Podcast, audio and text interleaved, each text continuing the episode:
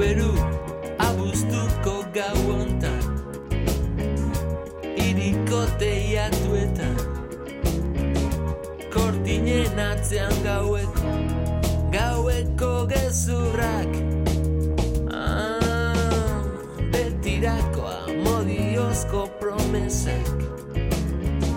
Biotzean izkutatzen dira. Gaur bezelako gau batian kotoizko itzak airean hau berua Xavier Kugaten hankatartin ere begitxu pekindarrekin ah, Zaloiko damak agurtzen orkestra zuzentzen. Orkestra zuzentzen airenian hau berua ¿Qué tal estáis? Bienvenidos a la Casa de la Palabra, programa que llega hasta vuestro receptor radiofónico gracias a las ondas de Radio Euskadi y Radio Vitoria. Emitimos a la medianoche de 12 a 1 de la madrugada. Además nos podéis escuchar a cualquier hora en diferentes plataformas de podcast. En esta nueva edición vamos a contar con la visita de Iñaki García Uribe, estudioso de la historia del montañismo vasco. Esta vez nos va a disertar sobre el origen de la Cruz del Gorbea y las réplicas que se han ido construyendo tanto para colocarlas en otras cumbres cimeras como maquetas que se han construido maquetas artesanales. Luego estamos con Alexis Racionero Ragué, doctor en Historia del Arte, especialista en cine, también especialista en literatura de viajes y maestro de yoga. Hablamos sobre su libro El viaje del héroe, que relata la mitología y su implicación en la transformación personal cómo los héroes, heroínas y los antiguos mitos pueden estimular el altruismo y la solidaridad después de siglos de ambición y materialismo. De esto nos habla Alexis Racionero. Y estaremos también con el periodista Cherra Cirbian, que nos lleva por Venecia. Ha elaborado una guía esencial para descubrir esta ciudad sin parangón, esta ciudad italiana, Venecia. Terminaremos allí. Pero ahora estamos con Iñaki García Uribe, que nos habla de la Cruz del Gorbea.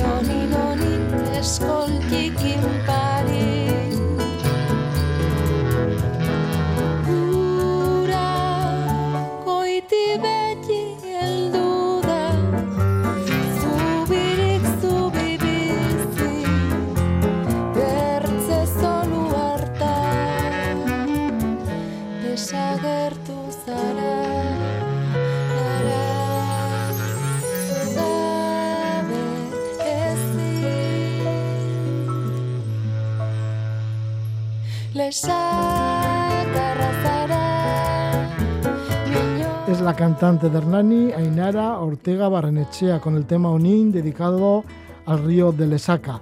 Y nosotros nos vamos al Gorbella y tenemos un especialista en el Gorbella como es Iñaki García Uribe. Nos hace una vez más buena compañía aquí en el estudio y nos va a comentar algunos aspectos de la montaña vasca que tanto le gusta investigar. Esta vez se detiene en la Cruz del Gorbella y en sus réplicas. Iñaki García Uribe es miembro del Departamento de Etnografía de la Sociedad Aranzadi y estudioso de lo que representa y esconde los rincones del Parque Natural del Gorbella. La Cruz del Gorbella, que se encuentra en la cumbre de dicha montaña a 1.461 metros, justo en la muga entre Áraba y Vizcaya. Es un emblemático monumento de 18 metros de altura, construida en estructura de hierro. Iñaki García Uribe, le damos la bienvenida. Gabón, buenas noches, Iñaki. Gabón Roge, muy buenas noches y gracias por acogerme una vez más. Bueno, gracias a ti por venir, por hacer ese esfuerzo de estar con nosotros, de acompañarnos y de darnos enseñanzas sobre el montañismo vasco de algunos aspectos y en esta ocasión, pues fíjate, el detalle, un gran detalle, como es la Cruz del Gorbella. Algo que te llama mucho la atención desde hace muchísimo tiempo. Para ti es muy evocador, ¿no?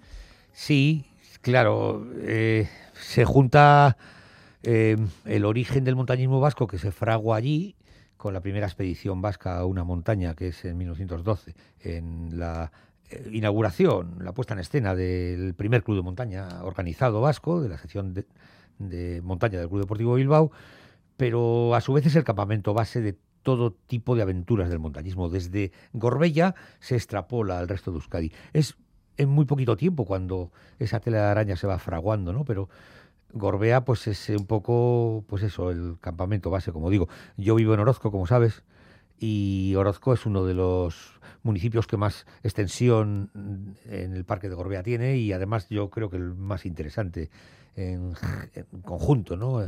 En, el medio natural y antropológicamente también, ¿no?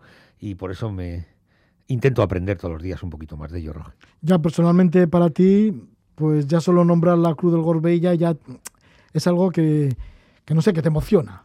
Pues mira, una vez cuando era pequeño, que empecé contigo aquí en Radio Euskadi a colaborar, antes lo estábamos hablando, ¿verdad, Roger? Que son tantos años los que hemos hecho programas juntos, eh, vamos. Eh, me fui sí, he dicho que te conocí de chiquitín, de jovencito. no, no, lo has dicho bien, sí, tú también eras igual de chiquitín y jovencito que yo. o sea, que no te escondas. Bueno, yo más chiquitito que tú igual. El caso es que fui a un programa de Euskal Televista eh, un debate, he ido bastantes, ¿no? Y me dijeron que a ver cómo me. Era un debate político, además, cómo me ponían el crédito, ¿no? Y les dije que, que gorbeísta. ¿Y cuál es mi sorpresa? Que me veo después en la tele como gorbeólogo. Entonces dicen que acuñaron una ciencia nueva, cosa que a mí me llamó la atención porque es una cátedra que desconozco que existía, ¿no? ¿Cuál es el origen y parte de la historia de la Cruz del Gorbella? Bueno, la Cruz de Gorbella se inaugura el 12 de noviembre de 1901 en seguimiento a una recomendación papal. León XIII, que es el que gobernaba la cristiandad en ese momento, eh, pues hace una, una encíclica, una petición a las comunidades de religiosos eh, para que en lo alto de las más significadas montañas erigieran cruces monumentales con objeto de conmemorar solemne memoria de fe del tránsito del siglo XIX al XX. Recordad todos y todas que en el año cristiano no existe el año cero, empieza el mundo en el 1. Por tanto, el 1901, el 1 de enero, era el día que tenía que, que, empezar ese nuevo siglo, ¿no?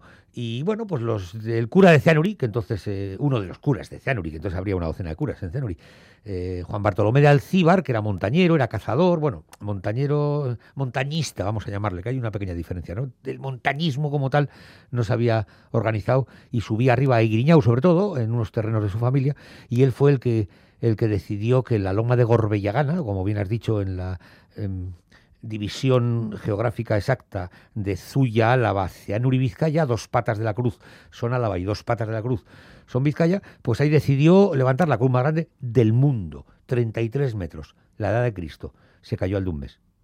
Se cayó al de un mes. ¿Y la actual? Esta es la tercera, esta es la prima pequeña de la Torre Eiffel. Copiaron la curvatura en sus grados y le quitaron 14 metros. Entonces ya no era un barco que bamboleaba en un maremoto, que es el viento que hace todos los días en Gorbea, sobre todo la noche, ¿no? Que 33 metros, que es prácticamente el doble que la actual cruz que todos conocemos, pues hacía de que, bueno, pues en cuanto nevara un poco, la nieve se acumulase en su celosía de hierro, eh, la convirtiera en hielo a la madrugada y con los vientos del amanecer, eh, pues multiplicara por tres su peso, iba de lado a lado. Y pues, la, la segunda aún y todo duró dos años y pico. Pero la primera el origen duró un mes exacto. No la vieron 100 personas. La segunda y ya la definitiva la tercera. Eso es, la segunda se inaugura en 1903, eh, un día de octubre. Eh, las dos primeras inauguraciones son muy pomposas y con agua del Jordán, traída expresamente del río en el que se bautiza Jesús y a San Juan y bueno, pues con, personalidades incluso, ¿no? Importantes de la época. La tercera se esconde al público, no sabemos de cuándo es. Tiene tanto miedo. Dice que comentaban algunos en, en Dima que los viernes a la noche eh, el anticristo soplaba mucho y tiraba cruces en Gorbea. Eso corrió como una mancha de aceite. Entonces, eh, la religión, que siempre ha sido muy lista y muy cauta, eh, lo que hizo fue eh, omitir las notas de información de la construcción de las otras dos cruces que había dado pues incluso cada 15 días en el boletín eclesiástico de la diócesis de Vitoria. Venían, nos, nos, vierten información de recaudación económica, de cómo van las obras, de por qué es la primera cruz del mundo con indulgencias. Automáticamente la tercera no sabemos nada cortan el grifo y les mandan al paro a, la, jefatura de prensa que no existiría de aquel momento de la Cruz de Gorbea. ¿Y quién construyó esta cruz? Que es una cruz de hierro. Pues mira, la primera y la segunda. Tiene un parecido similar a la Torre Eiffel, bueno, con sus diferencias, claro. No, la tercera es similar. Si tú coges la Torre Eiffel, ahora que se hace en ordenador esto que pinchas y empequeñece las cosas, ¿no? Me mm. explico, ¿no? O sea, coges arriba y ñiun, le bajas un 47%, tienes la Cruz de Gorbea. Eh, prácticamente igual, se sobrepone entre sí. Como digo, la tercera, que es la actual, que, que la hace Talleres de Zorroza, eh, que era una empresa importantísima, bueno, a nivel del Estado, además está trabajando con la Armada Invencible en los últimos barcos, que aquellos que iban a, defender la personalidad española en el mundo. Los vizcaínos siempre hemos tenido eh, estas características tan importantes desde la Edad Media, ¿no? Parece que a veces nos olvidamos de decirlo, ¿no? No, pero la primera y la segunda la hace Talleres Nuestra Señora del Rosario en Luchana, Baracaldo, que era propiedad del alcalde de Baracaldo en el 1901, que era Serapio Goicochea Palacio, que era el 42 años solo tenía Serapio entonces, y era el hombre de más renta de un Baracaldo que tenía 17.400 habitantes. Es en ese momento cuando diariamente llegan 600 personas con una mano delante y otra detrás, con un niño llorando, sin pañales, sin nada que comer, sin nada que vestir, y este buen hombre, que es el que hace la cruz en su taller, porque es muy religioso y el obispado se lo adjudica, es quien acoge a esta gente que va diariamente multiplicando Baracaldo hasta hoy con 100.000 habitantes. Sí, ¿y esa tercera ya? La tercera taller es de Zorroza, como te decía, la hacen en Zorroza, la primera y la segunda se caen, entonces le quitan el trabajo al alcalde de Baracaldo.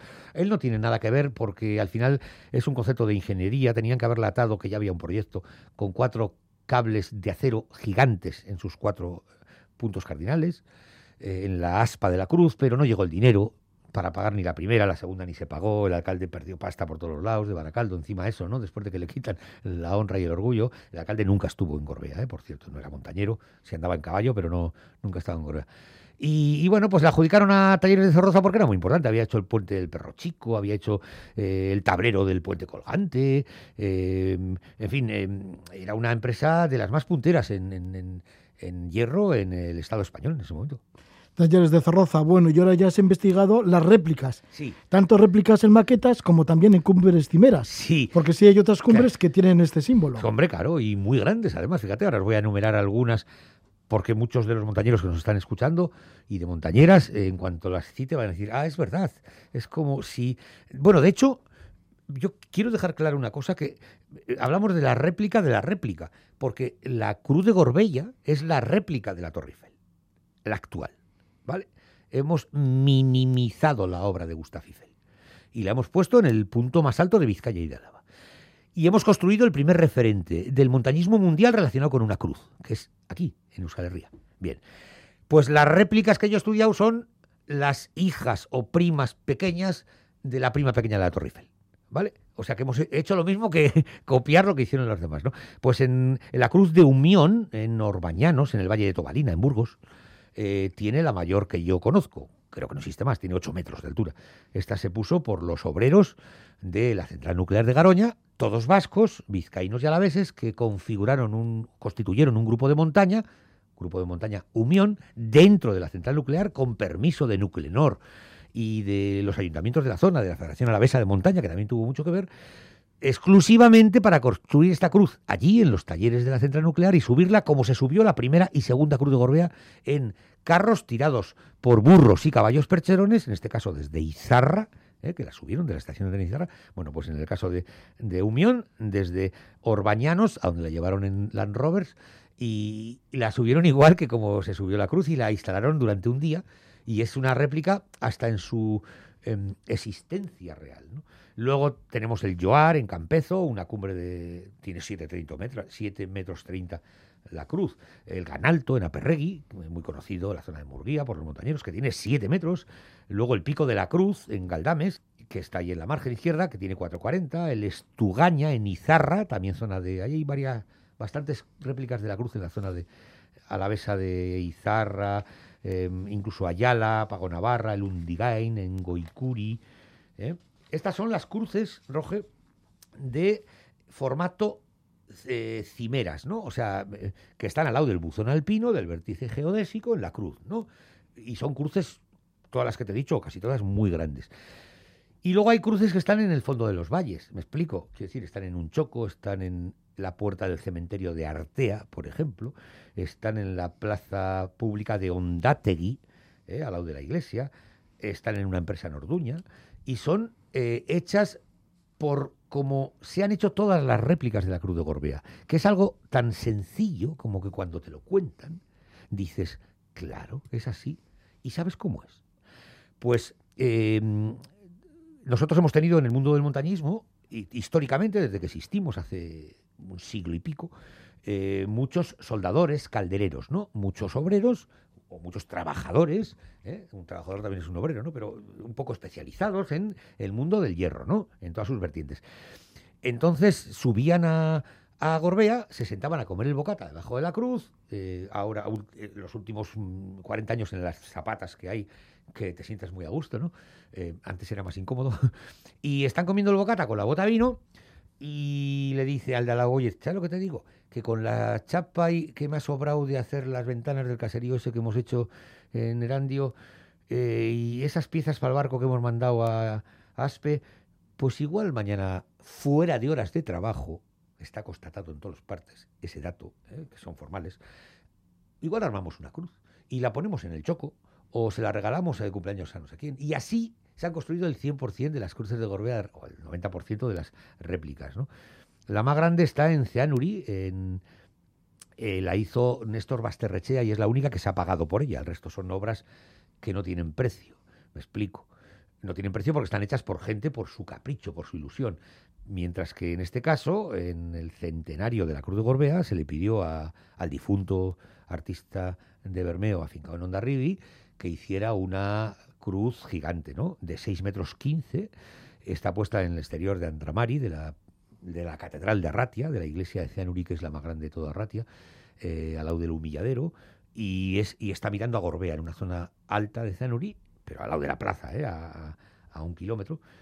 Y como digo, es la única que se ha pagado porque es un encargo, ¿no? Y como así, pues te puedo contar eh, hasta la número 9 que está en mi estanco en Ugao Miravalles, en Udiárraga Estanco. Sé que, tienes estanco ahí en Ugao. Es, que la hizo Aita de marquetería, ¿no? Que fue un otro, bueno, en fin, igual mi mentor, ¿no? En el origen de mis investigaciones de la Cruz de Gorbella, ¿no? Y, bueno, pues... me parecía curioso el numerar y estandarizar eh, las primas de la prima de la Torre Eiffel. Pues ahí está este listado por altura de réplicas de la Cruz del Gorbella que está realizando nuestro invitado, Iñaki García Uribe, que llega de Ugao, en Vizcaya, para hablarnos de estos grandes detalles, ¿no? como son las réplicas de las, cruz, de las cruces del Gorbella. Iñaki García Uribe, que desde hace muchísimos años pues tiene esa gran atracción por la Cruz del Gorbella. Él es miembro del Departamento de Etnografía de la Sociedad Aranzadi y estudioso del montañismo vasco. Una vez más, le agradecemos muchísimo que Iñaki García Uribe se acerque por aquí, por este programa, por la Casa de la Palabra. Gracias por ello, Iñaki García Uribe. Gracias a ti, Roge. Hasta pronto.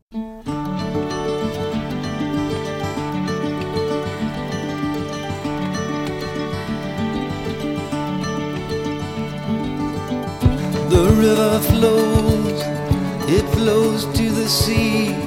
Wherever that river goes, that's where I want to be. Flow, river, flow. Let your waters wash down. Take me from this road to some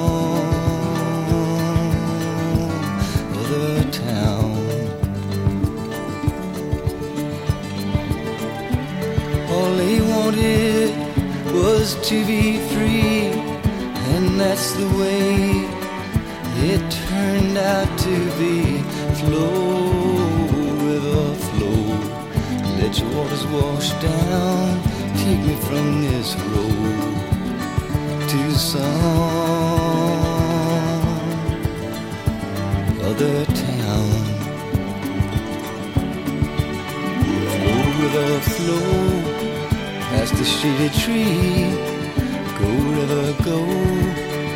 Go to the sea, flow to the sea. The river flows, it flows to the sea. Wherever that river goes, that's where I want to be. Flow, river,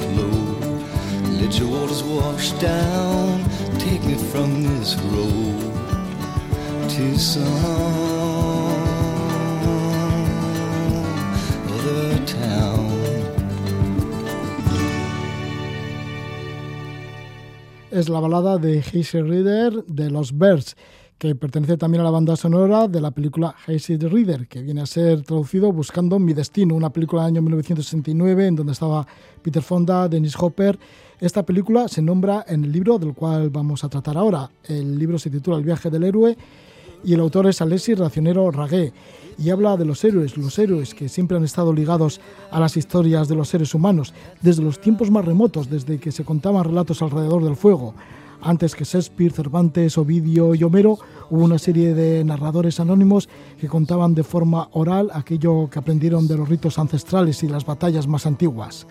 Alexis Racionero Ragué publica el ensayo El viaje del héroe con el subtítulo de Mitología, Storytelling y Transformación Personal.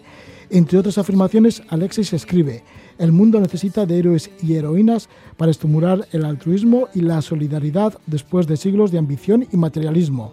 El propósito de este libro es aprender que los mitos antiguos y contemporáneos pueden darnos claves para nuestro desarrollo personal. Y de esto habla Alice Racionero Ragué. Le damos la bienvenida. Buenas noches, Alexis. Hola, buenas noches. Bien, Alexis, que eres doctor en Historia del Arte, licenciado en Geografía e Historia, especialista en cine, contracultura, literatura de viajes, maestro de yoga, autor de libros como El ansia de vagar o Darsan Anteriormente te habíamos hecho entrevistas por algunos de estos libros, también por tus viajes a Estados Unidos o Asia. Bueno, así que eres un hombre polifacético y ahora pues nos sorprendes con este libro, con el viaje del héroe. Y para ello te remontas pues eso a la historia de los seres humanos cuando estaban contando los mitos y, todo esto y todos los héroes que tenemos. Eh, héroes que llegas hasta nuestros días, muchos de estos héroes recogidos en películas y en series de televisión. Sí, bueno, esto mm, viene de, toda esta faceta mía que tiene que ver con el cine y de los 20 años que estuve dando clases de cine en las CAC eh, y también de, cuando yo estudiaba, que también hice un máster de escritura para cine y televisión con, con Jean-Claude Carrier, que murió hace poco, y con otros grandes profesores. Y la, la cuestión esta de la escritura, sea para novela o sea para cine y televisión, eh, tiene una vertiente que es, bueno, pues los tres actos el planteamiento, el nudo, el desenlace que viene de la poética de Aristóteles, pero de pronto descubrí que este señor llamado Joseph Campbell, pues haciendo una comparativa de la mitología universal, mm, hablaba de, que al final todas las historias son la misma, eh, que él le llamaba el monomito, ¿no? el mito que se va repitiendo y que este mito es el del viaje del héroe. Eh, y entonces era una manera de explicar esto mm, distinta eh, y más profunda, ¿no? porque normalmente en las películas nos nos, obsesionamos y también en la vida nos obsesionamos con objetos, eh, con deseos materiales, ¿no? Y con, con objetos y, y, logros como muy materiales. Eh, y en los mitos lo que se nos cuenta es que eh, el héroe puede ir a salvar a rescatar la princesa o, hallar el tesoro, pero que en el viaje, también como en esos viajes a Asia o lejanos y demás, lo que sucede es que uno se transforma y en la aventura se transforma, ¿no? Y que por tanto el viaje del héroe tiene una, parte también pues interna, ¿no? De, crecimiento personal. Y eso es lo que mm, me movió más a escribir este libro, también en este momento de la vida en la que estoy pues con estas cosas de filosofía oriental, yoga, meditación, y, creía que esto podía dar una, una visión lúdica a todo este crecimiento personal, ¿no? Sí, porque ¿qué cualidades muestran estas tradiciones sobre el héroe? ¿Y cuáles quieres resaltar?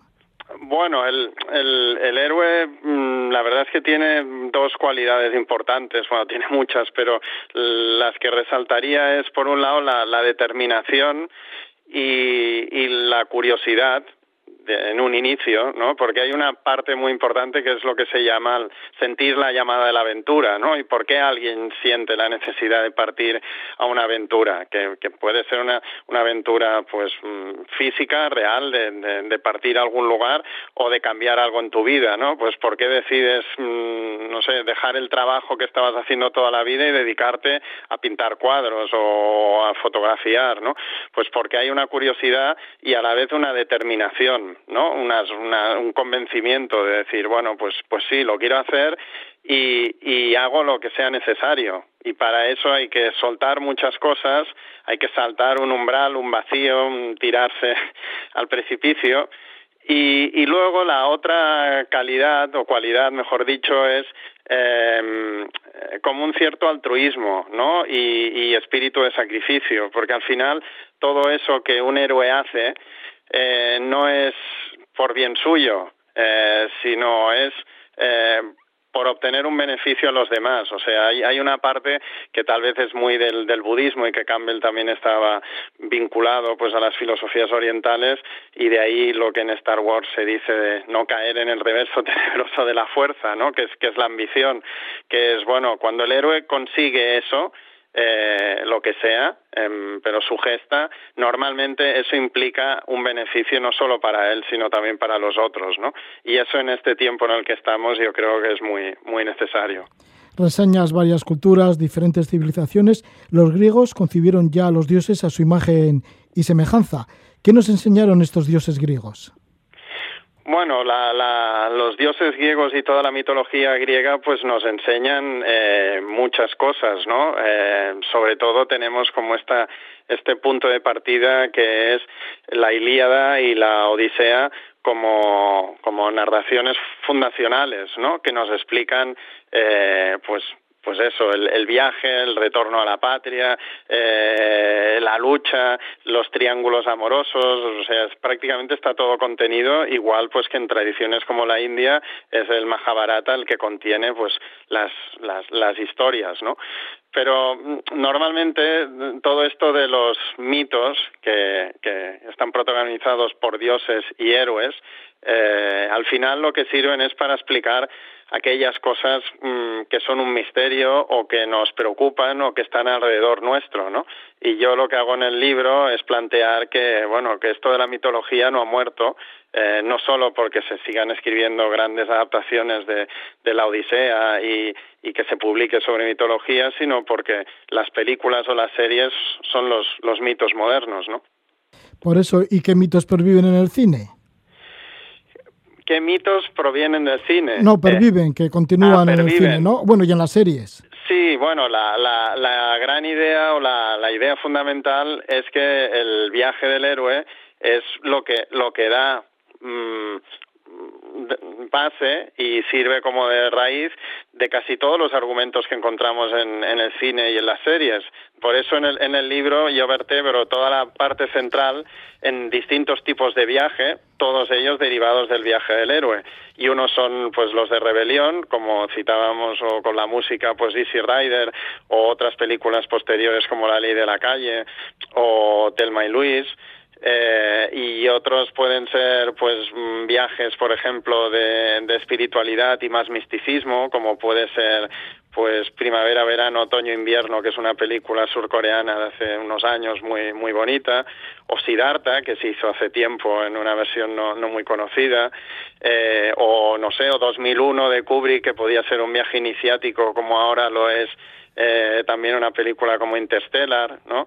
Y digamos que la, el, el, viaje del héroe contiene todo eso, ¿no? Porque al final las películas y las series eh, van de alguien que siente que tiene una empresa que cumplir, ¿no? Que hay una llamada a algo que cumplir, eh, que, que, es el objetivo de una serie o de una película, eh, tiene que transitar toda una serie de pruebas pasar por una crisis en la que parece que lo va a perder todo para finalmente renacer alcanzar un clímax, una consecución que muchas veces es positiva eh, y a partir de ahí generar cambios, ¿no?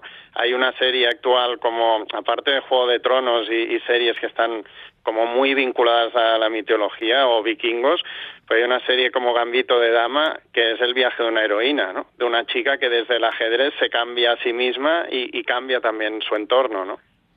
Sí, y también aparecen personajes, personajes históricos que han hecho grandes viajes como Alessandra de Vignil, Alessandra de Vignil, que es una mujer aventurero, avanzada a su tiempo, que nació en el año 1868 a las afueras de París y fue la primera mujer occidental que llegó a Lhasa, al Tíbet. Sí, sí, es que yo en el, en el libro otra cosa que quería es que se entendiera que, que bueno, que todo esto de la aventura eh, no solo es una cuestión de, de cuentos, de mitos y de películas, y sino que es la vida misma, ¿no? Y que entonces esto puede interpelar a nuestra vida hoy eh, y la manera un poco de de, demostrarlo era bajarlo también a, bueno, pues como introducción al apartado de películas de aprendizaje, donde puede estar Coco o Harry Potter, pues quise poner un personaje como el de Alexandra Divinil, de, de alguien que se pasó la vida aprendiendo, ¿no? Y que su aprendizaje fue mediante el viaje a Asia y vaya viaje, porque la, la, aventura de lo que es la biografía de Alexandra Divinil es es inimaginable, ¿no? Es mejor que una película y es la vida real, ¿no? Una señora que deja a su marido y le dice, mira, lo siento, pero tengo una inquietud por, por, por una sonrisa de un Buda que vio en el Museo Guimet de París eh, y, parece que desde ahí y sus contactos con la sociedad teosófica y, y, demás, pues empezó a viajar también por unos recursos familiares que había y un, y un cierto apoyo y, y, ahí se perdió hasta que entró en el Tíbet y, muchísimas cosas más, ¿no? Y como ella, pues pongo a otra gente que, que existió, como mis queridos Beatles, como, como viaje de transformación, en este el caso de, de la música pop, o también aparece pues Jack Kerouac, o, o, otros personajes reales, ¿no? Algunos históricos como Alejandro Magno, pero para que se vea que no, no solo es una cuestión de, de películas y cuentos, sino que hay vidas de grandes personajes que han sido grandes héroes o heroínas, ¿no? En el caso de los Beatles es por la transformación que hicieron de la música, del pop.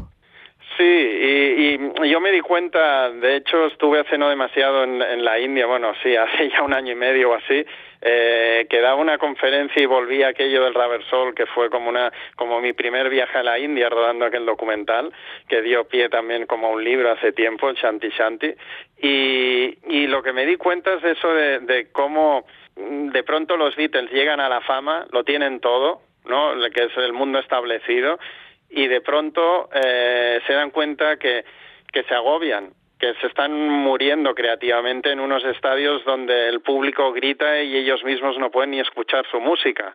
Y de pronto mmm, deciden no actuar nunca más en público, se recluyen eh, y ahí creativamente mmm, es donde surge verdaderamente el, el, gran talento de los Beatles que, que, lo van a cambiar todo con esos discos como Sgt. Pepper, el disco blanco y toda, y toda esa época que no es que los primeros no fueran grandes discos, pero claro, a nivel de música la transformación vino gracias a esa interiorización, ¿no? En la que ellos casi tocan fondo, van hacia hacia adentro y ahí cambia todo, ¿no? Sí, ellos sintieron también esa llamada de la aventura. Y eso trata también ese libro, ¿no? Ya lo has dicho repetidas veces, la llamada de la aventura, que viene a ser como seguir el Dharma, seguir lo que queremos nosotros, eh, según nuestras actitudes, conseguir. Sí, para, para mí ese seguramente sería el, el concepto clave, ¿no? Que es, eh, al final, que es una vida de aventura, ¿no? Pues eh, una vida bien vivida en la que, en la que uno no tiene miedo mm, de vivir conectado o en busca de aquello que más le gusta, ¿no? O aquello para lo que ha nacido, o aquello para lo que siente que tiene un don, o que le es más natural, ¿no? Y eso es lo que desde el hinduismo, pues se califica como el dharma, ¿no? Que es como el, el, sendero mmm, natural eh, en el que debería discurrir tu vida, ¿no? Y claro, es muy difícil saber cuál es y algunos pues nos podemos pasar la vida buscándolo o otros lo tienen claro desde pequeños, pero bueno, que es, es bonito poder alinearse con esta idea de, bueno, pues cuál es tu llamada de la aventura, tu, tu gran deseo, tu gran anhelo y, y, ir a por ello, ¿no? Alexis, ofreces conferencias de motivación, sobre todo con, con los jóvenes. ¿Qué necesitan actualmente los jóvenes? Necesitan también bastantes estímulos para conseguir lanzarse a la aventura, bueno, y esa aventura que es en realidad eh, seguir tus propios pasos, eh, seguir tu camino según tus actitudes? Bueno, es que mm, yo con los jóvenes tuve mucho vínculo dando todos estos años de clases de cine y daba orientación como de especialidad y profesional y ahí me di cuenta de que, de que verdaderamente lo que necesitaban era ayuda y acompañamiento pues psicológico y, y de que mm, les ha tocado vivir un mundo bastante o muy difícil eh, y encima les cae el peso o la losa de que eh, pues que ellos no hacen nada mm, y que forman parte de este mundo tan terrible. Y yo creo que los jóvenes lo que necesitan es apoyo, eh, guía, ayuda, eh, que se les den estas herramientas em, desde las filosofías orientales, desde el yoga, desde el storytelling, desde las películas, desde el gaming, de, de lo que es su mundo y otros mundos que cada vez les interesan más, también el contacto con la naturaleza, formas alternativas de vida, de economía, de sociedad, em, para que ellos puedan construir su, su visión y, y, su mundo, ¿no? Y que vean pues que hay alternativas y que mm, lo peor es el estancamiento y también está bien la rebeldía y un joven ha de ser rebelde, pero tampoco podemos ser anti todo eh, siempre, ¿no? Y que al final uno pues tiene derecho a construir positivamente y decir, bueno, pues yo mm, qué me gusta, cuáles son mis dones y qué es lo que quiero hacer y, y ir a por ello, ¿no? Y no vivir bajo tantas imposiciones de la sociedad, del entorno, de los padres que a veces quieren ayudar, pero lo que hacen es poner presión, etcétera, etcétera, ¿no? Bueno, pues aquí todas estas teorías se van recogiendo en este libro de Alice Racionero Ragué, que nos está hablando, y el libro se titula El viaje del héroe, mitología, storytelling, transformación personal.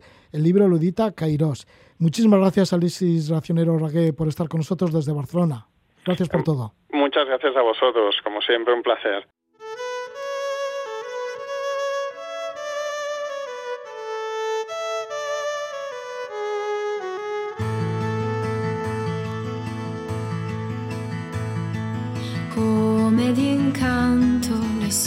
Si alza di notte, cammina in silenzio con gli occhi ancora chiusi, come seguisse un magico canto e sull'altalena ritorna a sognare.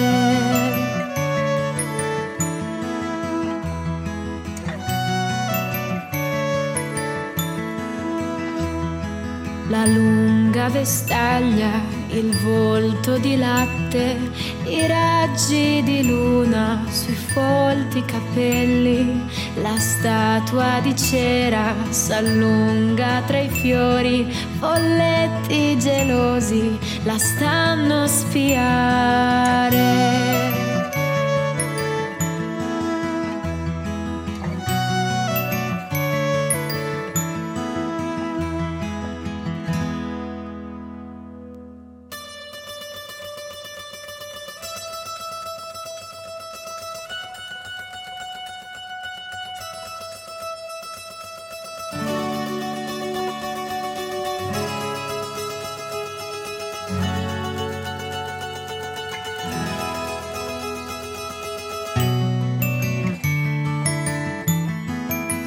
Es la música del grupo italiano Leorme, un grupo de larga trayectoria, de varias décadas ya hacia atrás, que ha combinado la música del rock progresivo con la música pop y aquí a la voz está Francesca Michelin.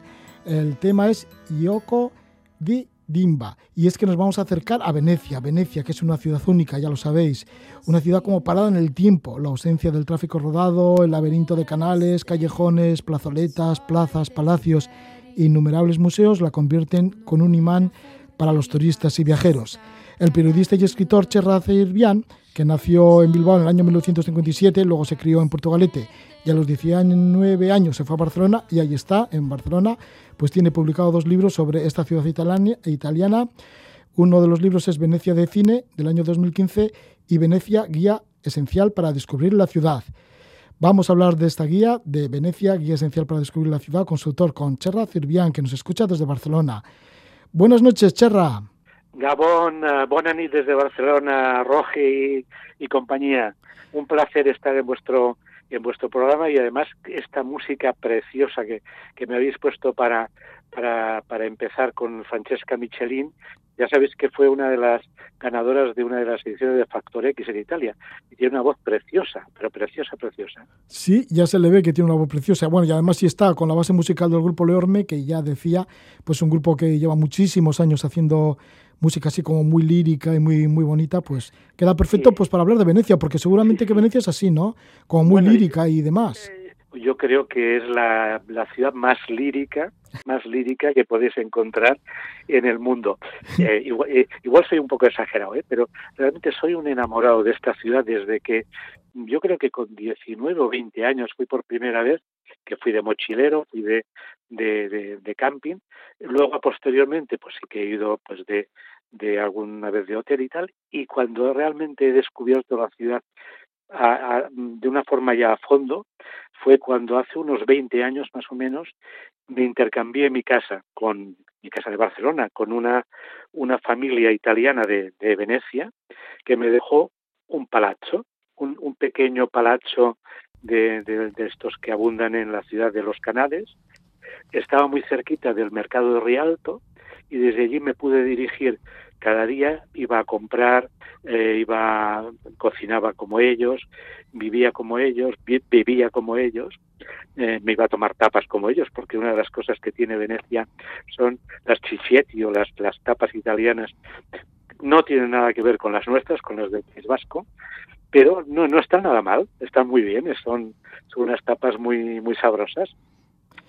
Y lo que me preguntabas, eh, justo hace un año, por estas fechas, antes de que llegara la, puñetera pandemia hasta que nos ha tocado las narices a todos, yo decidí acercarme a Venecia para hacer un último un, no, un penúltimo esfuerzo por explicar a mis compatriotas uh, cómo es la Venecia que yo que yo conozco, la Venecia que he descubierto poco a poco a lo largo de todos estos tiempos.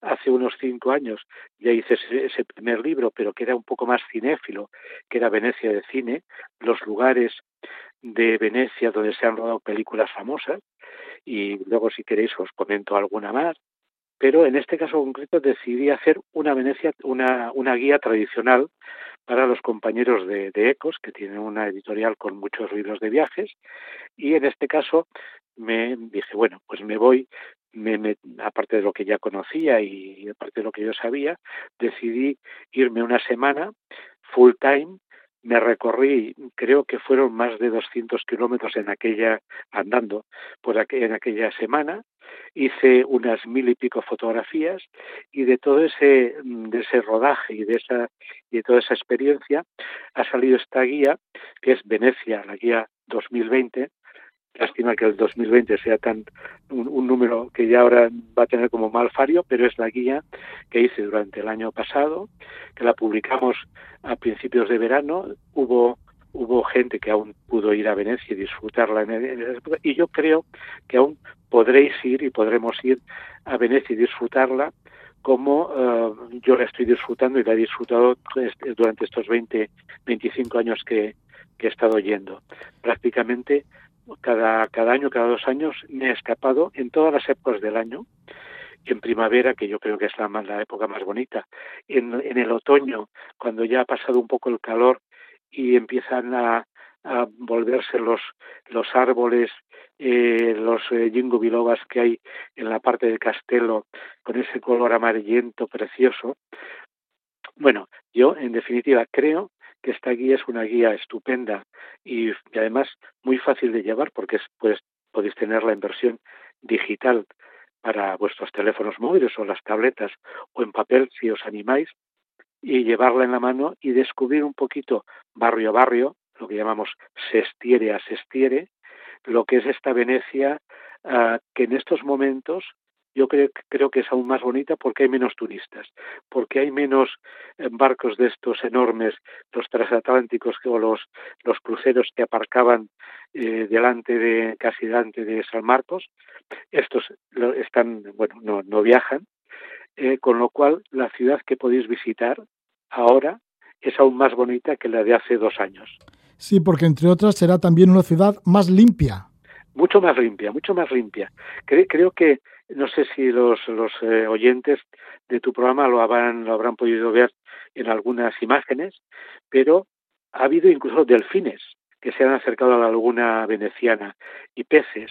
Mm, huele, huele mejor, o sea, o huele, o, huele menos mal que, en otras épocas del año.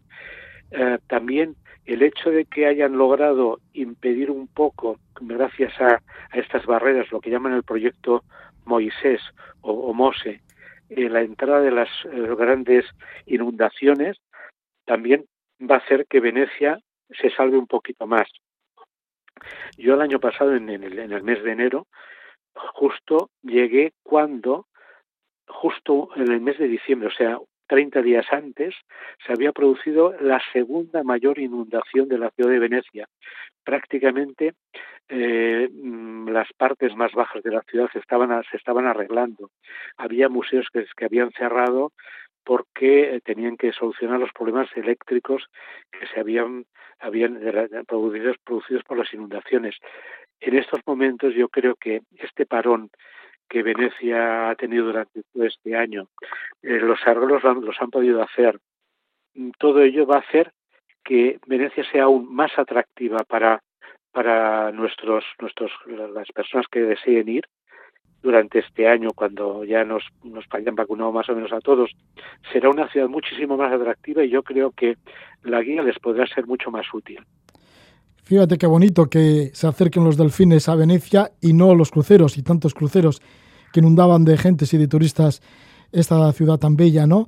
¿Y qué es lo que muestras? ¿Qué mm, visitas son imprescindibles? Porque sí que aparecen los 10 lugares mejores para visitar, ¿no? Imprescindibles de Venecia. Bueno, aparte que luego hay visitas lugares que no se señalan en otras guías, porque claro, lo conoces tanto que también señalas algunos puntos que a ti te llaman mucho la atención, pero que no son muy señalables. Pero entre los señalables, ¿cuáles podríamos destacar? Mira, yo creo que hay eh, lo que yo más o menos indico en el inicio de, de la guía para que quien vaya con menos tiempo, porque esto es importante.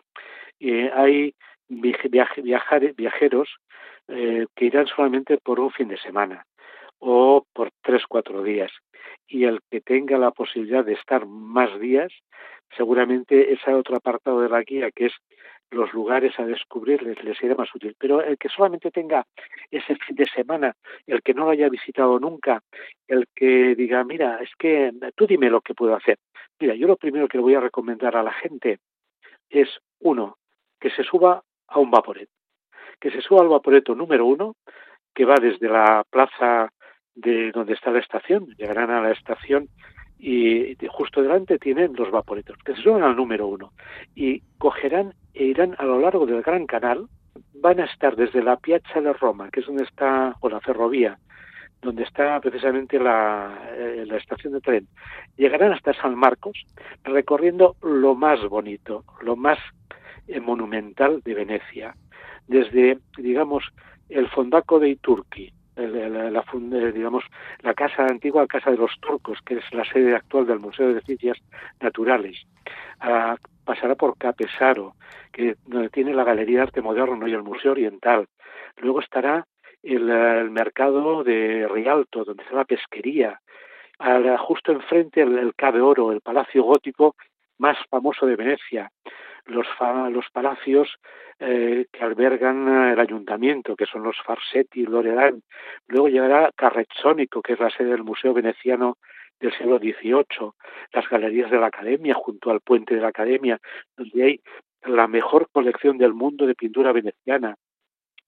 Luego llegarán al lado del palacio, de un pequeño palaciete, que donde está la colección de Peggy Guggenheim de arte moderno, también imprescindible, la iglesia de Santa María de la Salud, junto a la punta de la dogana, donde justo delante está la famosa Piazza, la piazza más famosa del mundo, la Piazza de San Marco, la única que, tiene este nombre, Piazza, porque el resto de, plazas eh, de Venecia se llaman campo, entonces la Piazza San Marco, que es el centro de Venecia, es el lugar en el que simplemente pasear por ella, sin, sin más que admirar lo que lo que tiene delante la, la basílica, esa basílica eh, levantada a finales del siglo XI y que mezcla desde estilos bizantinos, románicos, góticos, renacentista, una fachada que, que tiene unos mosaicos increíbles, los cuatro caballos que, están encima de, ellos, a su lado que está el Palacio Ducal,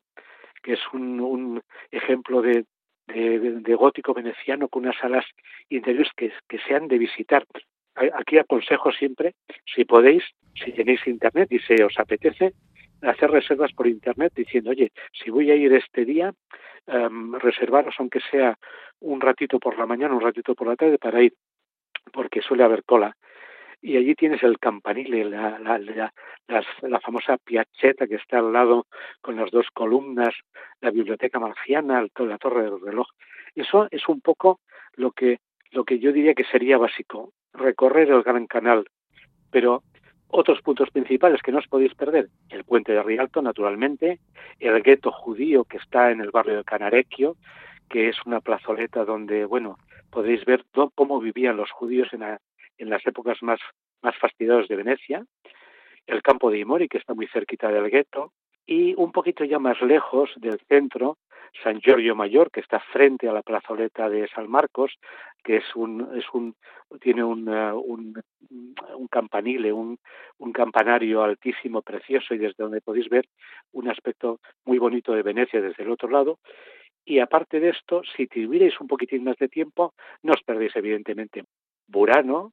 Murano es ahora la islita de, de, la, de los, del, del vidrio, de las, del, del, Museo del Vidrio y estas cosas. Burano, en cambio, es, es el de las de las tejedoras, el de, el de los visillos, el de las encajeras.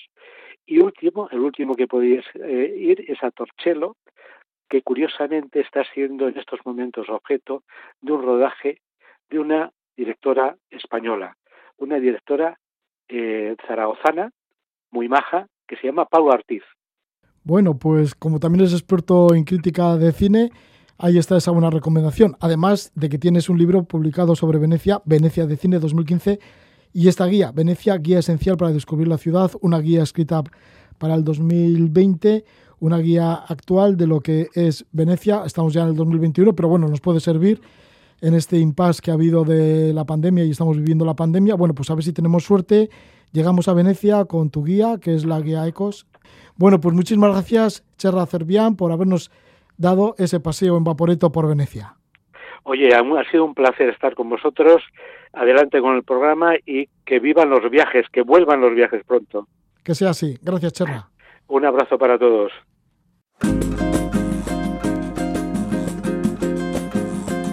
Hemos hecho un repaso a Venecia con Cherra Cirvián. Ponemos final musical a la Casa de la Palabra con el nuevo disco de la brasileña Marisa Monte. Lleva el título de Portas y elegimos la canción Elegante Amanecer. Que tengáis buena noche y eso, Elegante Amanecer.